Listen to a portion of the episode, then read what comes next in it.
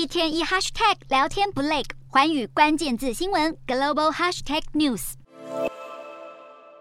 自一七六零年以来，英国君主的葬礼都在温莎镇的圣乔治教堂举行。不过，西敏寺对女王伊丽莎白二世一生而言意义重大，因为女王一九四七年跟菲利普亲王大婚，以及一九五三年的加冕大典都在这里完成，所以她生前决定也要在西敏寺举行葬礼。西敏寺位在伦敦市中心，可以容纳约两千名宾客。上一次西敏寺举办葬礼是二零零二年，女王母亲伊丽莎白王太后薨逝的礼葬。英国《镜报》报道，女王生前还交代，他逝世后的每一次移灵过程，唯一女儿安妮公主都要陪伴在侧。女王在苏格兰巴尔莫勒尔堡逝世后，以灵车移灵前往爱丁堡，再搭机移灵到伦敦，全程七十二岁的安妮长公主都随行。期间，女王灵柩抵达苏格兰首府爱丁堡的圣吉尔斯大教堂，依王室传统举行名为“王子守夜”的仪式时，安妮长公主也身穿军装，与查尔斯三世、安德鲁王子和爱德华王子等三个兄弟一起站在母亲灵柩旁，成为英国史上第一位参加守夜仪式的王室女性。